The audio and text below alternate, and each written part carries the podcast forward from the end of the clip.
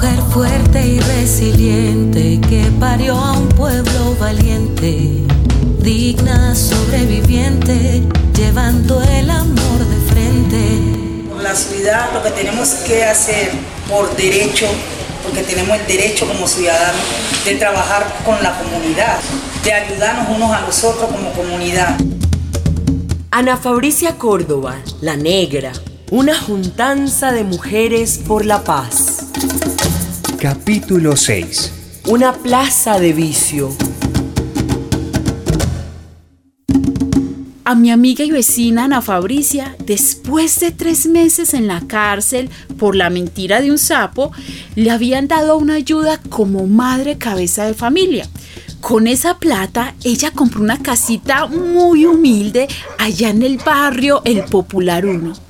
Ay, vamos a ver si aquí sí se olvidan de esta negra y puedo vivir yo sin tanto bololoy. No pudo. Primero fue el asesinato de su hijo Carlos Mario.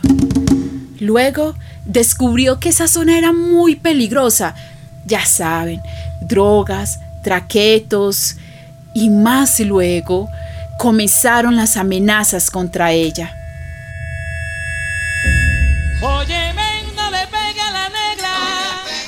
La negra abrió una pequeña cantina para tener alguna entradita, pero sin acabar de abrirla ya estaban los combos extorsionando, pidiendo disque la vacuna. ¡Parcera! Señor. Seas bienvenida a este barrio. Ah, usted ya sabe cómo es la jugada. Usted paga y nosotros la cuidamos. ¿Y yo por qué tengo que pagarles a ustedes? ¿Por qué o qué? Ustedes son muy abusivos. Ay, no, deja circule. Circule que yo estoy trabajando. Ay, es que nosotros también, parcerita, nosotros también. Cada semana hacemos una vuelta. Y usted nos da el billete. Ay, ¿cómo así? ¿Sí entendió? ¿Le quedó claro? ¿Y si no pago? Ah, es que ahora que me acuerdo, usted no tiene una hija. ¿Cómo? Ah, una pelada que está calidosa. ¿Y sabe qué? Sabemos dónde vive, sabemos dónde está. Ay, no, mi hija me la respeta. Pagales, negra. Mejor que digan, acá vive una boba, que acá murió una viva. Pagales, pagales. Ese que habló fue un argentino. Se llamaba Federico. Vino a filmar un documental sobre derechos humanos, se amistó con la negra y pues se quedó por acá. Ella le alquiló una piecita y las hijas, sobre todo Lucy, le declaró la guerra.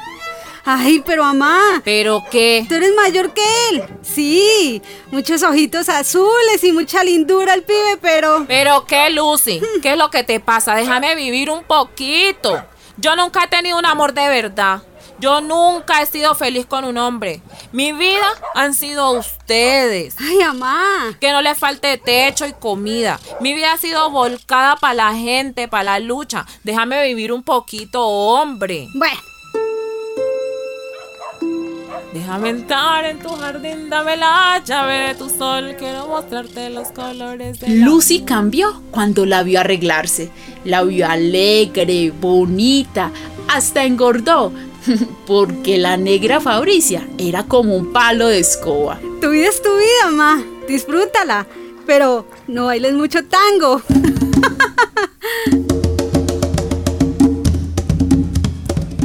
Juana. Diga pues. Amiguis, tenemos que organizar algo. Ajá. Tenemos que hacer algo. Organizar qué negra.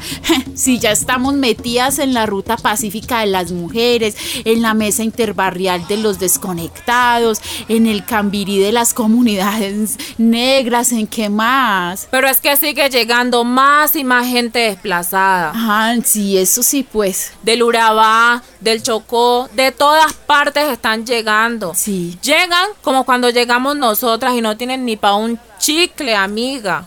Cagados y con el agua lejos, como dicen. Ay, eso sí es cierto, negra, pero nosotras no somos la divina providencia, mujer. Ay, tengo una idea. Una idea, a ver. Poneme cuidado. A ver, escucho. Vamos a hablar con la Cruz Roja, con la verde, con la azul y con todas las iglesias para recibir a ese poco de gente. Esas cosas que se te ocurren, negra. Necesitamos ayudar con sus primeros mercados, para conseguirles una colchoneta, un par de cobijas. ¿Vos qué decís? Eso me gusta, me gusta. Usted sabe que yo me le mido a lo que sea. La mayoría que llegan son mujeres, Juana. Mujeres solas. A los hombres los mataron o los encanaron. Bueno, ¿y cómo bautizamos a ese grupo? A ver. Hasta el nombre le tengo ya. Ah, sí, a ver, diga pues. Anoche lo soñé. Desembuche pues ya negra. Escucha. Líderes adelante por un tejido humano de paz. ¿Te parece o no te parece? Ay, no, negra. Esa es una letanía muy larga. ¿Quién va a aprenderse eso? Solo usted. Mira, mejor apretamos las letras un poquito. Escucha a ver qué te parece. A ver. ¿Cómo es eso? La L de líderes. La A de adelante. La T de tejido. Y eh, paz pues de, de, paz, ¿cierto? Entonces sería así, la te paz. ¿Cómo te suena? La berraquera. La te paz. ¿Sí o no? Se escucha bien bacano. En el 2008, Ana Fabricia y otras mujeres fundaron La Paz, líderes adelante por un tejido humano de paz, una organización para ayudar a tanta gente desplazada que venía a la ciudad víctimas del conflicto armado, víctimas del robo de tierras, víctimas de... víctimas de eso que están escuchando. ¿Qué es este quilombo, Ana Fabricia? Son los traquetos, Federico. ¿Qué traquetos? Este barrio es una plaza de vicio. Se meten bala entre ellos para quedarse con las esquinas del negocio. Ah, y después viene la policía a meterle bala a los traquetos. Y después, los mafiosos le meten bala a los policías. Bah. ¿Quién será a esta hora? No sé. Habría a ver quién es. Buenas, doña Fabricia. Cuénteme, amigo. ¿Qué lo trae por acá? Doña Fabricia, muchas gracias. Vea, mi nombre es Cristian. ¿Cristian de dónde? Yo soy el presidente de la Asociación de Campesinos de Antioquia. Ajá. Y, y queremos colaborar con. ¿Cómo es que se llama eso que ustedes inventaron para ayudar a la gente que es desplazada? La Tepaz. Así se llama, la Tepaz. Vea, pues, entonces nosotros queremos colaborar con estos saquitos de harina. Ay, ¿cómo así? Muchas gracias. Vea, con esos saquitos ustedes tienen para montar hasta una panadería y dar pan a la gente así sin nada. Pues quedamos supremamente agradecidas, Cristian. Con gente como usted, Colombia estaría más que bendita por Santa Pelagia. Esa es la patrona de los arrepentidos. Entre vecinos, pase. Ponga los sacos por acá. Gracias, gracias.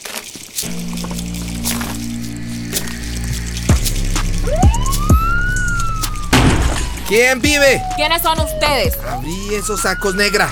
Esto me huele maluco. Vamos, vamos, sin resistar. Esto es harina, amigo. Abrí los sacos, que hay que revisarlo. Pero harina le estamos diciendo que es. Señor policía, con todo respeto, esto es un obsequio que hacemos la Asociación de Campesinos de... Cerra la jeta, pirobo, que esto me apesta a cocaína. Pero oiga, ¿de dónde sacó eso? ¡Cabo!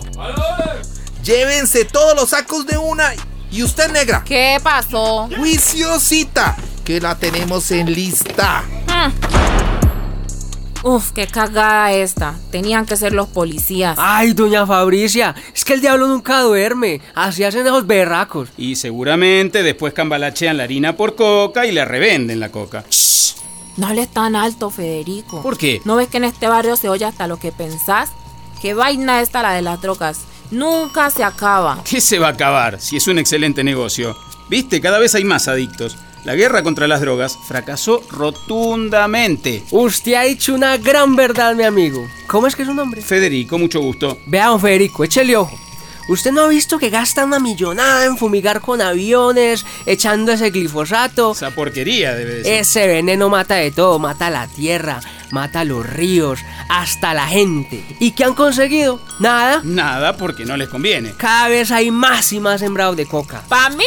Que ese torcido de la droga no tiene solución. Claro que la tiene, sí la tiene. ¿Sabe cuál? ¿Cuál es? Legalizar las drogas. Esa es la punta del ovillo. La producción, la venta, el consumo. Una legalización controlada por el Estado, claro. ¿Y legalizar no sería peor, amigo Cristian? No, al contrario, vea. Doña Fabricia, así se acabaría el narcotráfico, se acabarían las mafias, se acabarían los traquetos. Y quedarían vacías las cárceles que están llenas de mulas. Y ese dineral que gastan en esa guerra fracasada, que la inviertan en campañas de prevención, en deportes. Ahí está la madre del borrego. Pero si así es la cosa, ¿Por qué no legalizan eso ya? Y acabamos este mierdero del narco. No, es que no es tan fácil. En este río revuelto, la mayor ganancia es de los banqueros. No me digas. Pienso exactamente igual que usted. Los bancos gringos, los europeos, los chinos, los rusos, se aprovechan y sacan una tajadota que hay María. Este negocio es inmundo. Mejor dicho, lavan millonadas de la plata sucia de los cárteles de la droga. Hmm, ay. Ah, es que el asunto es así. Enfóquese pues. Más prohíben y persiguen, más suben los precios. Más suben los precios, más suben las ganancias. ¿Sabe cuánto sería el precio real de una bolsita de cocaína? No. Lo mismo que una bolsa de papas fritas. Ay, Dios mío, qué pecado. Pero Colombia solita no puede embolatarse en eso de la legalización. Ah, no, no, no, claro que no. Pero mi país ha puesto ya tantos muertos. Miles y miles de muertos, ríos de sangre, que tenemos toda la autoridad moral para liderar una campaña mundial y ver cómo resolvemos ese problemita, ¿sí o qué? Ea María, amigo Cristian. ¿Y usted cómo sabe tanto? Ah, no es que en la asociación hablamos de todos los entripados y escuchamos las radios comunitarias que te limpian las telarañas de la mente. ¿Quieren oír un comentario que salió el otro día? Sí. Aquí lo traigo grabadito, ah pues. Póngalo, compañero. Hágale pues, póngalo. Historias de Locombia. Había una vez un país con un puñadito de oligarras y latifundillos. Estos pecuecos votaron a los indios, a los negros, a los campesinos de sus tierras y se les robaron. De una, se levantó una guerrilla disque para devolver las tierras a quien las trabaja. Entonces los oligarras y los latifundillos pusieron el alarido al cielo y mandaron a los tombos a acabar con los guerrillos. Pero como los guerrillos seguían creciendo y creciendo, lograron que el gobierno diera luz verde a los ejércitos privados, a los temibles paracos. Y entonces llegó lo que faltaba, el narcotráfico. Ahí se jodió todo con el dinero fácil de la coca. Los narcos compraron al ejército, al gobierno, a los paras y hasta las guerrillas se pusieron a mamar de la teta sucia de la coca. Y por eso Locombia está como está, como orinada por el santo cachón. Mañana con más historias. No, no, no, no. Desde mañana yo me pongo a escuchar esa radio comunitaria. Ya está cerca la Navidad Negra. ¿Qué vamos a hacer pues como la Tepaz? Ay, amiga. Y yo que tenía la ilusión con los sacos de harina que nos regalaron de hacerle unos buñuelos a los pelados del barrio. Pero los tombos arruinaron todo. ¡Qué pendejada! Olvídate ya de eso. Mejor hagamos una lista de las familias y pues conseguimos que nos regalen regalos y repartimos en el barrio. ¿Ok? Ay, dale, sí. Y después en mi cantina preparamos un sancocho bastante, en una paila grande para todos los vecinos, para las vecinas. ¡Ay, sí! Para que se alegren un poquito, ¿cierto? ¡Ay, sí! Un sancocho allá afuera, bien rico, y todos ahí reunidos. ¡Ay, sí, sí, sí! Va para esa, pues. Tampoco pudieron, porque la cantina de Ana Fabricia la cerró la policía sin ninguna excusa. Para protegerla, mijita. Es que nosotros somos los papás de ustedes. Ja, si ustedes son los papás, mejor ser huérfanas. Primero le cerraron la cantina. Luego se la quemaron. Y luego, luego les cuento cómo sigue esta historia. La vida de Ana Fabricia Córdoba, que se parece mucho, demasiado, a la vida de tantas mujeres colombianas.